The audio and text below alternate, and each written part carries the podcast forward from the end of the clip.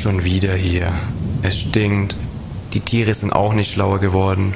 Und mir scheint, es ist schon wieder alles vertrocknet. Vor vier Tagen war ich erst im Palast. Aber hier erinnert schier nichts an das, was du durch diesen Samuel gesagt hast. König soll ich werden. König oder Hirte? Das ist hier die Frage. Die trage ich jetzt schon seit Monaten mit mir rum. Und wenn ich mich um diese dummen Schafe kümmere, ändert sich die Lage nicht. Ich zähle bloß die Tage. Ich jage mal ein Lamm hinterher, plage mich mit Stecken und Stab in ein finsteres Tal oder durch eine Schlucht und schlage ab und zu einen Löwen in die Flucht.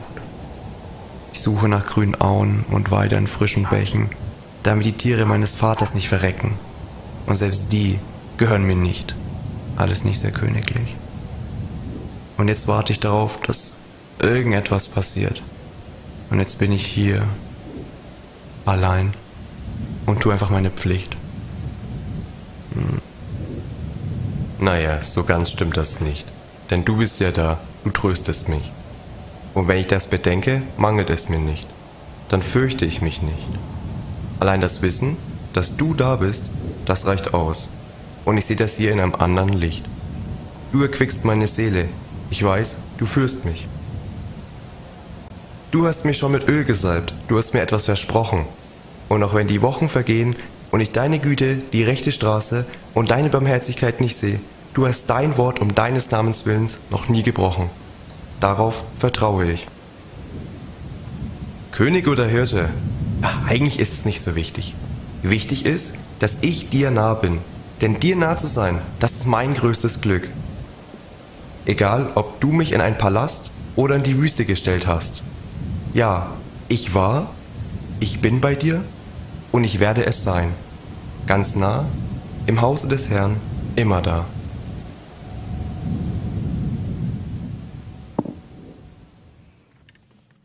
Schönen guten Nachmittag. Das war, hast du sicherlich erkannt, der Psalm 23, somit, also sicherlich der bekannteste Psalm in der Bibel und eine der bekanntesten Stellen in der Bibel überhaupt. Psalm 23 ist von David und damit beginnen wir eine neue Serie für die nächsten Wochen über David. David nah am Herzen Gottes. Heute der Einstieg.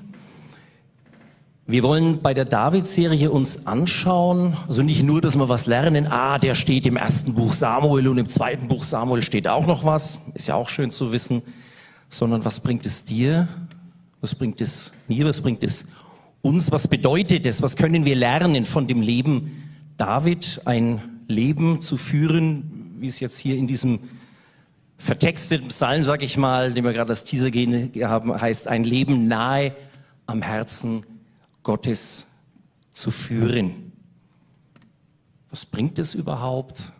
Es bringt, dass wir in der Lage sind, das werden wir sehen beim Leben David, der hat also äh, auf so einem, wenn man so einen Seismograph nehmen will, das war also nicht immer so irgendwie eine Nulllinie, sondern das ging hoch rauf, tief runter, hoch rauf, tief runter. Also der hat da einiges durchgemacht, in beide Richtungen, Erfolg, Misserfolg, Fehler, Talente, um zu sehen, für uns als, ja, ich sage es mal Vorbild, das ist ein bisschen gefährlich, aber da arbeiten wir uns rein, um zu sehen, wie David das dann in fast allen Fällen gemeistert hat, immer nah am Herzen Gottes zu bleiben und eben solche Sachen, was ich gerade sagte, Misserfolg, Erfolg, Fehler, Talente, Verrat, was eben im Leben so passieren kann und was dem David eben sehr, sehr viel passiert ist, zu meistern und am Herzen Gottes zu bleiben. Beginnen wollen wir, wie sich das so anbietet. Das ist ja so eine Art Kurzbiografie auch von David am Anfang mit dem, als David, also dem Zeitraum, in dem David noch ein Nobody war. Überschrieben haben wir das nur Gott und ich.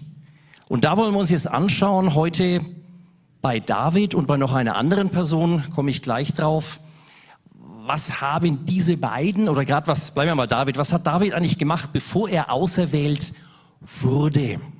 Weil es wäre ja leicht für uns zu sagen, naja, meine Güte, König, wann werde ich schon mal König, wann werde ich schon mal Königin? Betrifft mich letztlich nicht. Das sind irgendwelche Superheroes oder Superheldinnen. Ist mir egal, von wegen. Schauen wir uns das mal an. David, was, das wenige, was in der Bibel drinsteht, bevor er zum König gesalbt wurde, heißt es da, also bevor er als König auserwählt wurde, der lebte ein Leben auf dem Abstellgleis, ist da aber nicht versauert und ist auch nicht verschimmelt oder verbittert, sondern hat dieses Abstellgleis genutzt, hat Zeit und Ressourcen da genutzt und aufgebaut für eigene Kraft, für eigene Skills, aber eben auch und primär, um, am nah, um nah am Herzen Gottes zu sein. Das schauen wir uns an bei David und beginnen, beginnen wollen wir aber mit einer anderen Person, nämlich mit Hannah. Die Hannah, die haben wir jetzt nicht reingenommen, weil irgendwie braucht man doch mal eine Quotenfrau, auch hier in so einer Männergeschichte von David, sondern das erste Buch Samuel, also da geht es eben um David, das geht los mit einer Frau. Und wenn man ein Buch beginnt zu lesen, da sollte man vorne anfangen und da steht die Hannah und wir haben dir sehr viel zu verdanken. Und bei der Vorbereitung muss ich sagen, ich habe also persönlich da viel unglaublich von profitiert, von dieser Geschichte. Diese Hannah ist eine Nobody und im Gegensatz zu David, der dann König wurde, ist Hannah eine Nobody geblieben. Die lebt ein Leben, da ist zunächst mal totales Schweigen da von Gott. Der taucht in dieser gesamten Hannah-Geschichte, das ist das erste Kapitel im ersten Samuel, äh, taucht Gott überhaupt oder ganz am Schluss erst auf, also ein normales Leben wie du und ich auch. Wann hat Gott gesprochen? Natürlich spricht Gott, aber also in der Bibel da gibt es viele Stellen, wo Gott spricht oder ein Engel kommt und so weiter. Und bei Hannah passiert erst einmal gar nichts, wo wir sehen, dass Schweigen Gottes nicht bedeutet die Abwesenheit Gottes. Das wollen wir uns anschauen und dann danach ähm, die Trainingszeit von David und ganz am Schluss die Frage, wie gehe ich mit Erfolgen, wie gehe ich mit Misserfolgen um.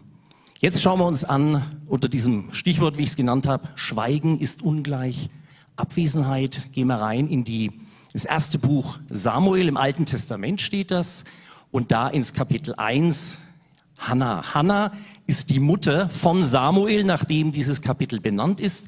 Samuel ist der Prophet, der David zum König salbt. Also das ist so die Verbindung zwischen David und Hannah. Und weil es eben mit Hannah losgeht, das ist also wie so, wie, wie wenn dann Grundstein gelegt würde für viele Sachen, die wir dann später sehen können im Leben von David. Die Hannah, also vom Setting her, wenn es also jetzt ein, ein Film wäre, also so vom, vom Skript her, wo geht das los? Hannah ist verheiratet, der Mann hat noch eine weitere Frau, was damals nicht ganz unüblich war.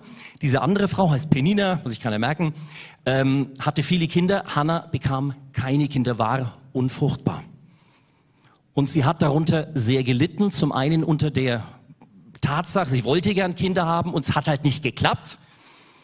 Wir haben, zieh dir das mal rein, letzten Sonntag war die Joanne hier und hat über ihr persönliches Schicksal darüber erzählt. Ich kann es hier so sagen, weil sie es selber von der Bühne gesagt hat. Ansonsten ist es eine sehr intime Sache. Hut ab, dass sich so, dass sich Joanne das getraut hat, überhaupt, dass man sich das traut hier von der Bühne.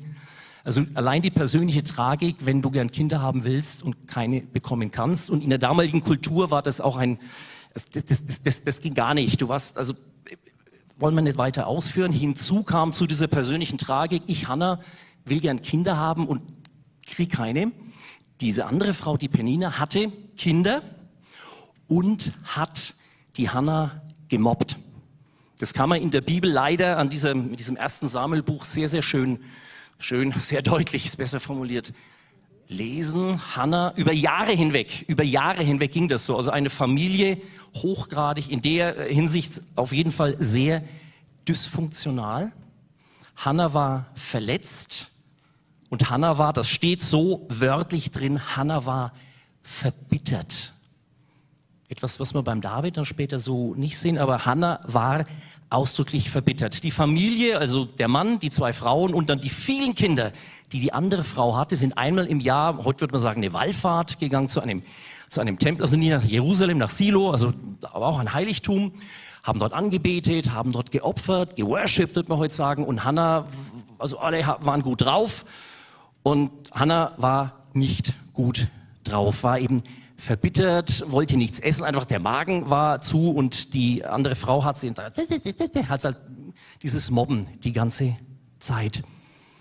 Und da springen wir rein. Ich lese euch einen, einen kurzen Teil von dem Bibeltext. Sie betet dann, geht also in, allein in dieses Heiligtum in Silo rein, betet dann zu Gott, dass sie doch gerne ein Kind haben will. Und da lese ich euch mal kurz diese Stelle vor.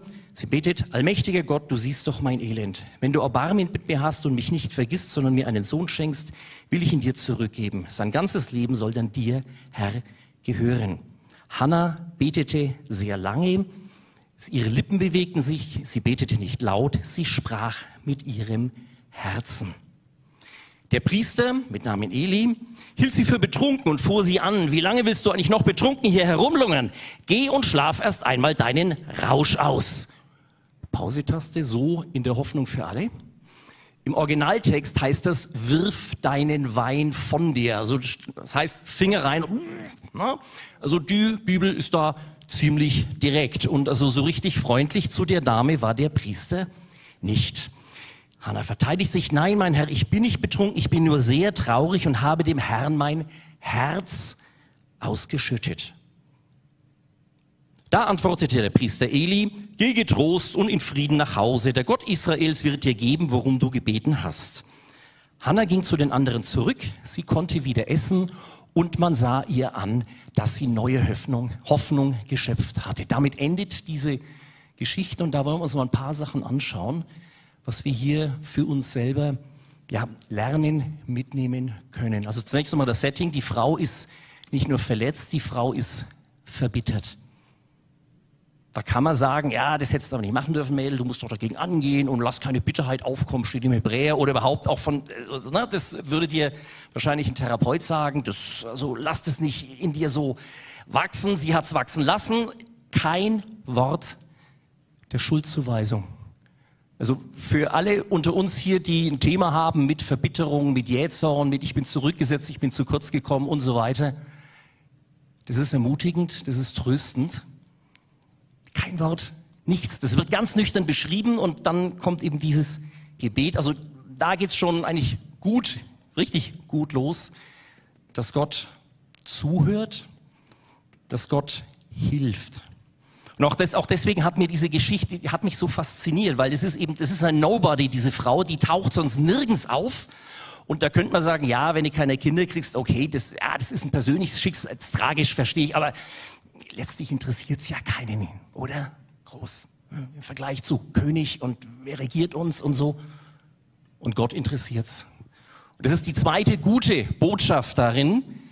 Gott ist interessiert an solchen vermeintlich oder tatsächlich kleinen Problemen, an einer verletzten, verbitterten Frau, die keine Kinder kriegen kann und die deswegen zum Herrn betet. Sie betet und was sie hier macht, das haben wir jetzt hier nicht auf der Folie. Ähm, also ich kann kein Hebräisch, in den Kommentaren steht das drin, dass die Art und Weise, wie sie betet, ist sehr holzschnittartig. Also ganz, ganz einfach wie so ein, wie so ein Kindergebet eigentlich. Und jetzt persönlich von mir, also wenn ich was kann, dann ist es druckreife Sätze formulieren. Hast wahrscheinlich jetzt gerade gemerkt, so wie ich hier runterrede, das kann ich gut, ist auch mein Beruf und so weiter. Meine Mutter ist 90, ich komme gerade aus dem Krankenhaus, die liegt im Krankenhaus seit einer halben Woche wegen Herzflimmern und das, es geht dem Ende entgegen. Das kann ich nüchtern sagen, weil meine Mutter und ich das seit Jahren, ist alles geregelt und das, also auch ihr ist klar, sie will auch sterben und hat keine Schmerzen, alles gut. Und von daher bin ich emotional einigermaßen gut drauf. Und in der Vorbereitung, als ich dann an der Stelle war, wo das heißt, Hannah, die betet, wie so, das, das rumpelt so, also das stimmt grammatikalisch hinten und vorne nicht, was die da sagt. Da habe ich mich ertappt, wenn ich jetzt für meine Mutter bete, dann bin ich da genauso. Auf gut Fränkisch, ich gatz da ziemlich rum. Doch, das ist tröstend, muss nicht ausgefeilte Sätze, sondern sie, das, hier steht wörtlich drin, sie betet mit ihrem Herzen. Nah am Herzen Gottes sein, das ist so, was sich durchzieht jetzt hier durch David. Und ich drehe es mal um. Nicht nur du nah am Herzen Gottes, sondern Gott nah an deinem Herzen. Ist das was? Gott war schon nah am Herzen von Hannah dran. Und Gott ist auch nah an meinem Herzen, wenn ich da so rumgatz, obwohl ich sonst eigentlich wirklich gut reden kann. Und ein weiteres noch in diesem Gebet. Lies es zu Hause mal durch. Hausaufgabe geradezu. 1. Samuel Kapitel 1. Sie betet nämlich, wenn du mir einen Sohn gibst, dann werde ich ihn dir zurückgeben. Sein Wenn-Dann-Gebet. Das sollte man als Frommer eigentlich nicht machen. Das ist so ähnlich wie also ich kennst du vielleicht auch, bist geblitzt worden, weil du zu schnell gefahren bist und dann kommt so das Stoßgebet, so ein Mini-Gelübde, oh Herr, bitte gib mir keinen Strafzettel, ich will auch nie mehr zu schnell fahren. Wenn dann, okay? Also das ist auch so von der reinen Gebetslehre her, nee, also nee, das machen wir eigentlich nicht. Die macht es, weil sie weiß sich nicht anders zu helfen. Und was auch cool ist, dieser Priester sagt dann, ja, geh mal nach Hause und der Herr hat dich erhöht der weiß gar nicht, um was es geht. Ich habe so ein bisschen den Eindruck, der sagt, ja Mädel, geh mit Gott, aber geh, ich habe es nämlich Feierabend. Also auch da ist irgendwie, auch dieser Mann Gottes, der Priester, hilft hier eigentlich nicht weiter. Es ist nur Hannah und Gott. Gott und ich. Gott und du. Und das, was du hier lesen kannst, das ist der Abschnitt von, das ist der Schluss von diesem Hannah-Gebet. Die Geschichte geht noch ein bisschen weiter, aber das, das lassen wir hier dann weg. Sie geht zu den anderen zurück, also zu ihrer Familie, auch zu ihrer Rivalin, die sie dauernd disst und mobbt, seit Jahren. Sie konnte wieder essen und man sah ihr an, dass sie neue Hoffnung geschöpft hatte, so Hoffnung für alle. Und ich habe dann noch zwei andere Versionen reingeschrieben. Die zweite, die letzte, sie wurde nicht noch weiterhin so wie zuvor. Das ist so, was dem Originaltext vom Hebräischen am nächsten kommt. Es geht also nicht nur darum, dass die ein trauriges Gesicht hat, vielleicht ein bisschen geschminkt und dann kann man so schön lächeln und so, sondern die gesamte Haltung hat sich geändert. Und jetzt kommt's, Freunde. Die hat sich nicht geändert, weil sie gemerkt hat, oh, ich bin ja schwanger oder der Engel des Herrn kam und du wirst schwanger und so ähnlich, sondern da ist nichts passiert. Sie betet mit dem Herzen. Sie schüttet Gott ihr Herz aus.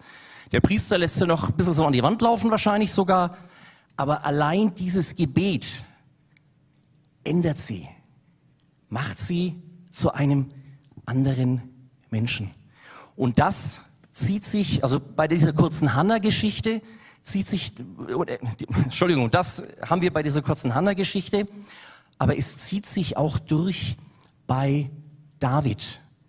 Diese Kraft des Gebetes, die David nützt, sage ich jetzt mal, dieses Wissen, ich bin am Herzen Gottes, auch weil Gott an seinem Herzen ist, weil Gott an deinem Herzen ist.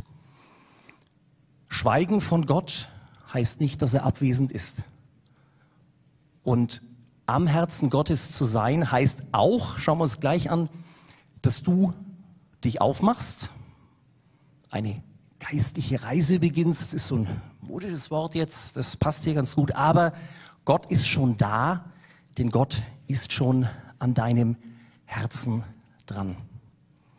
Das nächste, was wir uns anschauen wollen, ist die Trainingszeit.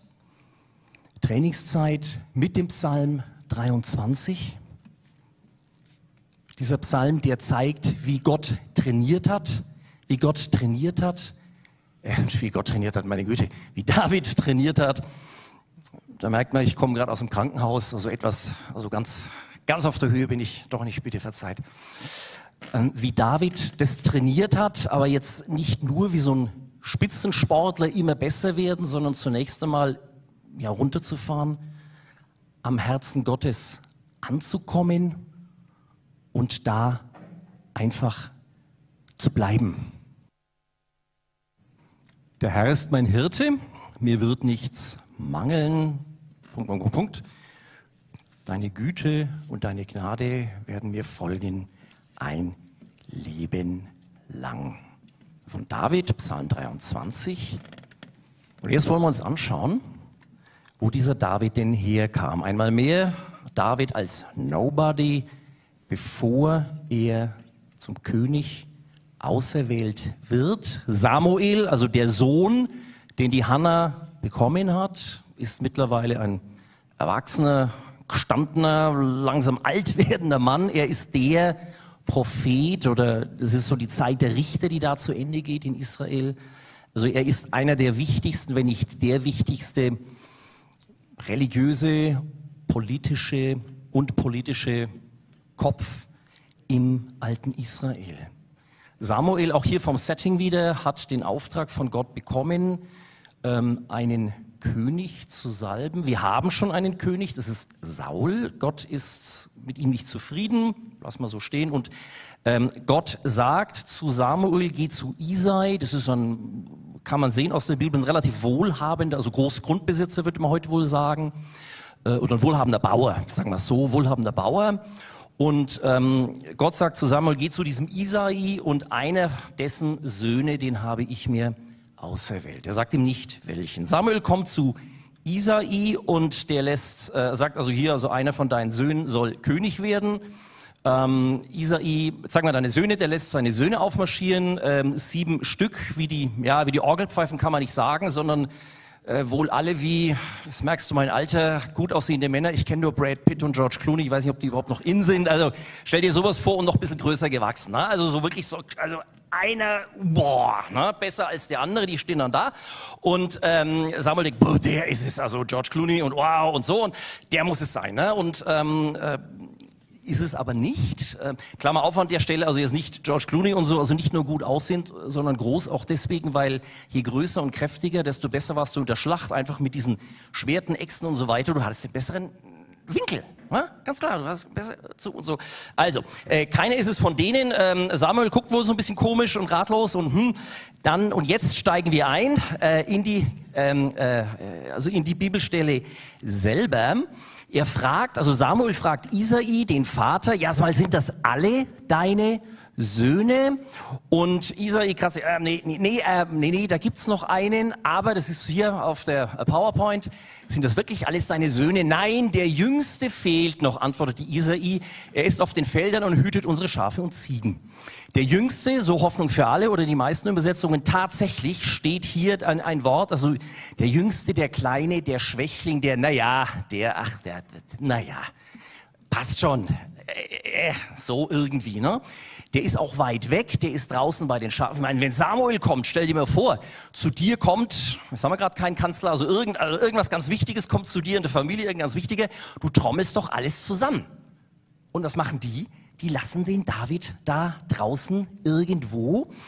Ähm, also was Isai hier sagt, ist, das ist der Schwächling, das ist der, der, der kann eigentlich nichts Richtiges und der, ähm, der schaut den Schafen beim Grasen zu. Also nicht, dass man sagt, oh, der kämpft da gegen Löwen, das sagt dann David später, sondern aus Sicht seines Vaters, naja, der hockt halt da draußen, setzt sich auf einen Stein und blökt ein bisschen mit den Schafen rum. Also äh, richtig gewonnen hast du da nichts. Das ist also so das Setting, in dem David groß wird. Ein weiterer, eine kleine Stelle, das ist also ein bisschen schwierig da was zu finden, weil sich natürlich die Bibel meistens mit den ähm, äh, Passagen dann mit der Zeit befasst, als David dann König ist und so weiter. Eine weitere kleine Stelle ist David und Goliath, ist bekannt, machen wir hier nicht ähm, also wo er den Goliath besiegt, vorher, also äh, unmittelbarer Auftakt dazu, seine Brüder, also diese großgewachsenen George Clooney's, die sind alle im Heerlager, kämpfen gegen die Philister, da hockt auch der Goliath bei den Philistern. Und David wird von seinem Vater hingeschickt, denen Brot, also Nachschub zu bringen jetzt an, an in Lebensmitteln. Und dann treibt sich David anscheinend so rum, ist natürlich dann auch äh, interessiert, da dieser riesige Philister Goliath, der da im Rumpel ist, na los und fragt dann so die Soldaten, die da stehen. Und das nervt seinen ältesten Bruder, also diesen über George Clooney da.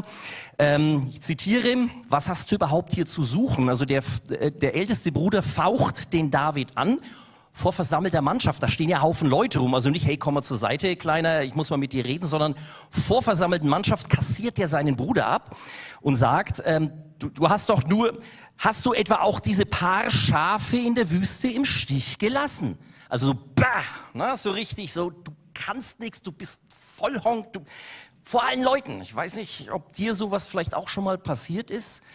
Ist nicht so cool, ne? Ich weiß doch, er sagt weiter zu David, ich weiß doch genau, wie eingebildet und hinterhältig du bist. Also nicht nur, du bist eine Pfeife, sondern du bist auch charakterlich verdorben. Du bist nur zu uns gekommen, um dir eine Schlacht anzuschauen. Ah, so ein bisschen Spannung und ein bisschen Zuschauen, so, so ein Kick haben, so wie die Leute, die beim Unfall dann da die Fotos zücken oder also irgend sowas.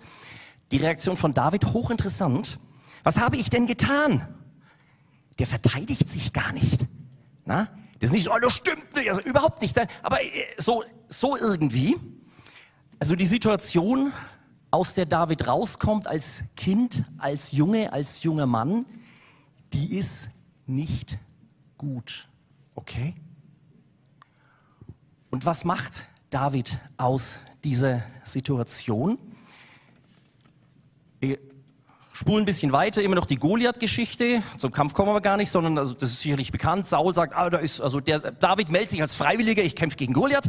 Und dann wird dem Saul, also dem König, äh, wird das dann zugetragen. Er sagt, naja, lass den mal kommen und schaut sich den an. Aha, du willst das machen? Naja, versuch's mal. Kanonenfutter taugt ja auch was.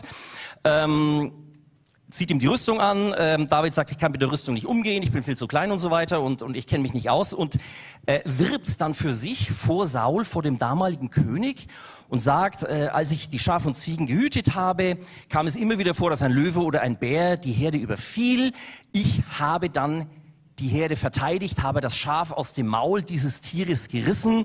So habe ich mehrere Löwen und Bären erschlagen. Was lernen wir daraus? David hockt da draußen im Nirgendwo und passt auf das Kleinvieh auf. Sein Vater meint, ja, der schaut zu, wie die wiederkeulen oder wie auch immer. Also, also wahnsinnig spannend von wegen. David nutzt diese Zeit, David nutzt diese Einsamkeit in mehrfacher Hinsicht. Er stellt sich seiner Situation und er macht das Beste daraus. Er stärkt das, wo er ohnehin gut ist oder arbeitet an sich. Und das rufe ich dir auch zu. Das können wir mitnehmen für uns. Stell dich deiner Situation, mach das Beste daraus, stärke deine Stärken. Das findest heute so, wir kommen da gleich noch drauf, das findest du heute so in jedem Management-Lehrbuch und Management-Seminare für irre teures Geld. Die sagen dir genau das, was der David da gemacht hat. Der David, der sitzt da im Nirgendwo auf irgendeiner beschissenen Wiese oder Wildnis oder irgendwie und passt auf seine Schafe auf. Und dann macht er mehrere Sachen. Er muss der Not gehorchend, vielleicht wollte er es nicht, wenn da ein Raubtier kommt, muss er seine Tiere gegen das Raubtier verteidigen. Das heißt, er lernt, mit Waffen umzugehen. Das sind einfach Skills, Technical Skills, nichts anderes. Okay? Dadurch kann er auch Goliath besiegen und dadurch wird er später ein sehr, sehr guter Feldherr, obwohl er von Statur, also muss sehr, sehr gut auch ausgesehen haben. Also lauter hübsche Jungs waren das da bei dem Isai anscheinend und der war halt nicht groß gewachsen. Der war wohl relativ klein, was ein Nachteil war, ebenso mit Schwert kann es nicht so gut, aber halt, der hat Brain gehabt dafür. Also er, er, er, er arbeitet an seinen Fertigkeiten, er perfektioniert, er verbessert sich hinsichtlich seiner Fähigkeiten als Kämpfer. Das ist eine Sache. Die andere Sache, und da hat mich die Margit, meine Frau, darauf gebracht, als wir so drüber geschwätzt haben, naja, die Psalmen, sagt sie so ganz trocken, und na klar, die Psalmen. Es gibt 150 Psalmen, einen haben wir gerade gehört vom André, vertont. 150 Psalmen, 73 davon, ist knapp die Hälfte, werden, also sind von David, werden in der Bibel David zugeschrieben. Das heißt, dieser David, der hatte auch eine künstlerische Ader, Dichten und, das haben wir hier als Leier hingestellt, musizieren. Und das machst du nicht einfach so. Frag den André oder frag die Musiker oder ich bin selber, ich mache so ein bisschen Jazzpiano. Das ist üben, üben, üben, üben, üben. Und wenn du fertig bist mit üben, was machst du dann? Üben, üben, üben, üben. Na, also du musst es trainieren. Du musst es trainieren. Du musst in der Lage sein, so ein Ding zu spielen. Du musst in der Lage sein, solche Verse auch hervorzubringen. Natürlich hilft dir der Heilige Geist, aber nur, oh, hilf mir. Das wird's wenig sein. André kann sehr gut Gitarre spielen. Ich kann einigermaßen gut Klavier spielen, das Beispiel. Wenn ich jetzt die Gitarre nehmen würde, das wird sich jeder merken. Weil äh, so ein Gitarrespiel hast du selten gehört, ne? Okay, weil ich kann es halt nicht. Ich müsste es üben. Und auch das macht David. Er stellt sich der Situation, der hockt nicht da, das ist der Unterschied zu Hannah. Die Hannah, und auch das einmal mehr, die Bibel sagt es mit keinem Vorwurf, aber Hannah ist verbittert, weil sie kein Kind kriegt. David, wissen wir nichts davon, David schreibt, der Herr ist mein Hirte, mir wird nichts mangeln. Und hockt da draußen irgendwo um nirgendwo und der Vater findet, er ist eine Pfeife, seine ganzen Brüder finden, er ist eine Pfeife. Das musst du erst mal bringen. Das ist Training. Training, arbeite an dir, das, was du kannst, eben Harfe spielen oder kochen oder Fahrräder reparieren oder äh, das, wo du gut bist, was dir Spaß macht. Bleib da dran, fräs dich da rein, werd da besser. Und er nutzt, David nutzt diese Einsamkeit, die er da draußen hat, um Gott zu finden, Gott zu suchen, so, Gott zu suchen, Gott zu finden und an Gott dran zu bleiben, nah am Herzen Gottes. Und das, was ich jetzt da so erzählt habe oder was sich da aus der Bibel heraus ergibt, das ist in Managementseminaren, das Drei-Zonen-Modell wird das genannt. Also jetzt wären wir brandaktuell für teures Geld in Managementseminaren. Oder es kommt einiges aus der Pädagogik, habe ich es gelesen. Die Komfortzone, die Risikozone und die Panikzone. Komfortzone eben nicht nur ah, kuschelig und heute Abend schaue ich mal Fernsehen und dann esse ich Chips, also das ist natürlich auch Komfort, sondern auch Komfort, oh, alle sind so schlecht zu mir und oh, ich armes Würstel und oh, das ist auch eine Komfortzone und der geht da raus oder ist da gar nicht drin, wissen wir nicht. Auf jeden Fall geht er raus in diese mittlere Zone, Risikozone rein. Er verbessert seine Fähigkeiten. Ich wiederhole es nicht, also klar, er, das Kämpfen, das Dichten, das Musizieren und Gott suchen, Gott finden, an Gott dranbleiben. Und damit kann er dann auch, und das ist eine Überleitung, wäre das dann für Danny für nächstes Mal Saul, äh, Goliath, die Panikzone. Stell dir mal vor, du hier so, und dann hast du so einen Typ, kennen wir ja alle aus diesen komischen Actionfilmen, wenn dann so einer kommt, der so 2,50 Meter groß, so ein Typ, so ein Hulk, und, und äh, dann kämpf mal gegen den. Absolute Panikzone. Und wie cool David in der, also noch vor, bevor die Konfrontation losgeht, liest es mal nach, wie cool, wie überlegt David in dieser Situation bleibt. Das ist Trainingszeit. Und zum Abschluss noch zwei, drei kurze Gedanken dazu. Wie geht David mit Erfolg um? Wie geht David mit Misserfolg um? Wie gehst du mit Misserfolg um? Wie gehst du mit Erfolg um? Und ich traue mich jetzt zu, also bei mir persönlich ist es so, meine größten Risiken habe ich dann, wenn ich Erfolg habe. Noch ein Erfolg und noch ein Erfolg und noch in der Arbeit zum Beispiel. Ist schön, na klar, macht Spaß. Also nicht, dass ich den Misserfolg suche, gar nicht, aber ich kenne das, dass man dann so leicht überheblich werden könnte. Ich sag's mal vorsichtig. Wie geht David da? Naja, eigentlich nicht wie David. Und jetzt gehen wir ganz zum Schluss wieder zurück zur Hannah zu dieser Frau, die kein Kind bekommen konnte, die gemobbt wurde, die verbittert war, die betet und obwohl sie keine Antwort bekommen hat, durch das Gebet verändert wurde.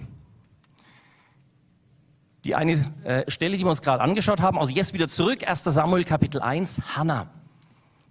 Am Ende von diesem Gebet, was sie dann mit ihrem Herzen spricht, wo der Priester sie anfordert, hey, du bist ja besoffen und schmeiß erst mal deinen so, Wein raus, am Ende von dem Gebet sagt sie, wie es hier steht, allmächtiger Gott, du siehst mein Elend, wenn du Erbarmen hast, dieses wenn dann, was wir gerade hatten, was ja nicht so ganz richtig ist und so. Und Gott sagt, cool, ich kann damit umgehen, weil sie mit dem Herzen betet. Sagt sie, ich will ihn dir zurückgeben. Hannah hat den Erfolg, den sie sich gesehnt hat, nachdem sie sich jahrelang, jahrelang Jahrelang. Nicht nur, ah, jetzt hätte ich aber ganz gern einen Führerschein oder irgendwie und, mh, hm, sondern jahrelang. Das war ihr, das war ihr Leben. Und dann kommt dieses Kind. Und wen macht sie zu Gott? Nicht das Kind, sondern Gott. Sie setzt ihre Identität nicht darauf, oh, jetzt bin ich auch Mutter. Jetzt kann ich mit den anderen Frauen mitreden oder ach, jetzt habe ich auch ein A6 oder jetzt habe ich auch ein Einfamilienhaus oder jetzt habe ich auch eine Freundin oder einen Freund oder alles alles Sachen, die unglaublich wichtig sind. Nicht, dass ich mich hier falsch ausdrücke. Nicht, dass ich mich falsch ausdrücke, aber immer Prio 2. Und Hannah macht nicht den Fehler, dass sie, ah super, jetzt habe ich ein Kind, jetzt alles gut. Natürlich ist schön, super das Kind, aber sie gibt dieses Kind nicht nur abstrakt, sondern tatsächlich zurück an Gott. Samuel wächst im Tempel auf. Also sie ja, sie gibt ihn wieder her, wo sie zeigt, wie stark diese Frau ist. Was ist ihre Identität? Ist eben nicht, jetzt bin ich endlich eine richtige Frau, in Anführungszeichen, weil ich auch ein Kind auf die Welt gebracht habe, sondern ich habe Gott und das ist meine Identität. Das heißt, sie kann mit dem größten Erfolg in ihrem Leben, ich habe endlich ein Kind zur Welt gebracht, kann sie auf eine sehr gute Art umgehen. Hätte ja auch sein können, das Kind stirbt, ja und dann? Sondern, dass Gott ihr das Wichtigste ist. Und genau das Gleiche ist bei David. Wir werden sehen dann, oder lies es selber durch, lade dich ein, lies es für dich, lies es in der Gruppe, diese David-Geschichte. David hat jede Menge Fehler. Also da hat sein Bruder insofern schon recht gehabt. Hinterhältig, tauge nichts und so weiter. Bathseba zum Beispiel, die Geschichte. Er hat Misserfolge. Saul verfolgt ihn, sein eigener Sohn oder äh, gegen ihn am Ende seines Lebens.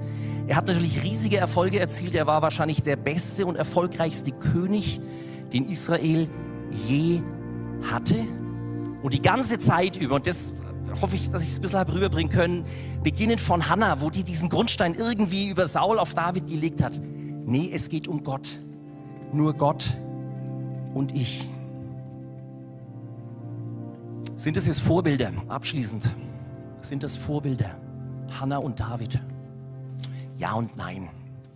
Vorbilder schon, dass ich sage, okay, das ist mir so eine Richtschnur. Also was, was mir echt geholfen hat, diese Sache mit, was ich gerade erzählt habe, Hannah hat endlich das Kind, nachdem sie sich Jahre gesehnt hat, und sie gibt es wieder weg. Dass ich meine Identität nicht an berufliche Erfolge knüpfe, zum Beispiel. Oder jetzt mit meiner Mutter, wo ich es halt sehe, mit 90 in so einem Bett im Krankenhaus liegend, ist meine Identität meine Gesundheit.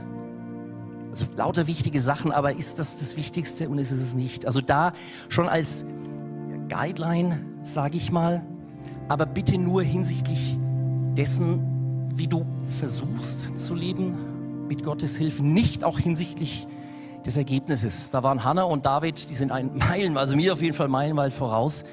Und wenn ich es versuchen würde zu sagen, ah, jetzt will ich auch wie David leben und so, das würde mich fertig machen. Das, das, das zermalmt mich. Ich denke, es würde dich auch zermalmen, sondern als Fingerzeig auf noch einen anderen. Ist klar, wer kommt? Jesus. Hannah und David haben gewusst, dass sie schwach sind. Hannah hat noch nicht mal laut sprechen können, was damals gar nicht ging, redet irgendwas daher mit also einem Gebet, was so eigentlich theologisch auch gar nicht geht. Und auch David ist klar als dieser, ja, das achte Rad am Wagen, ach der Kleine, der irgendwo da hinten ist, ach ja, ja, ja, stimmt, da haben wir noch einen Sohn, sorry, habe ich es ganz vergessen. Stell dir vor, dein Vater würde sowas, vielleicht hat er es zu dir gesagt, ich hoffe nicht. Ne? Und auch Jesus kommt in Schwachheit, kam in Schwachheit, als Kind, als kleines Kind auf die Welt. Der reitet als König ein in Jerusalem, nur als Beispiel eben nicht hoch zu Ross mit so einer Leibstandarte drumherum, sondern auf einem Esel. Im zweiten Korinther heißt es dann, Paulus schreibt es da ganz am Ende, er wurde in Schwachheit gekreuzigt. Und das möchte ich dir mitgeben, dieses Vorbild einerseits Hannah und David, aber das, das, das, das, ja, das Entscheidende, denke ich, ist, mach dir klar, wie schwach du bist. Ich habe es eben jetzt, letztes Mal meine Mutter erwähnt, gemerkt, ich, der ich so super gut formulieren kann, bin nicht in der Lage, ein Gebet auf die Reihe zu kriegen mit Hauptsatz und ich schaff's einfach nicht. Das ist ein Gegatze wie ein kleines Kind, wo ich merke, wie schwach ich bin. Bei den Sachen, wo ich meine, da bin ich echt gut. Ne? Und ich kann nah am Herzen Gottes sein, weil Gott nah an meinem Herzen schon ist. Und das spreche ich dir zu als Ermutigung, weil Gott nah am Herzen schon ist von dir über Jesus, weil dieser Jesus in Schwachheit gekreuzigt worden ist, hat sich kreuzigen lassen, so muss man es richtig, proaktiv hat er das gemacht, für dich, für mich, wo wir ungeahnte Möglichkeiten haben, mit Gott zusammen zu sein.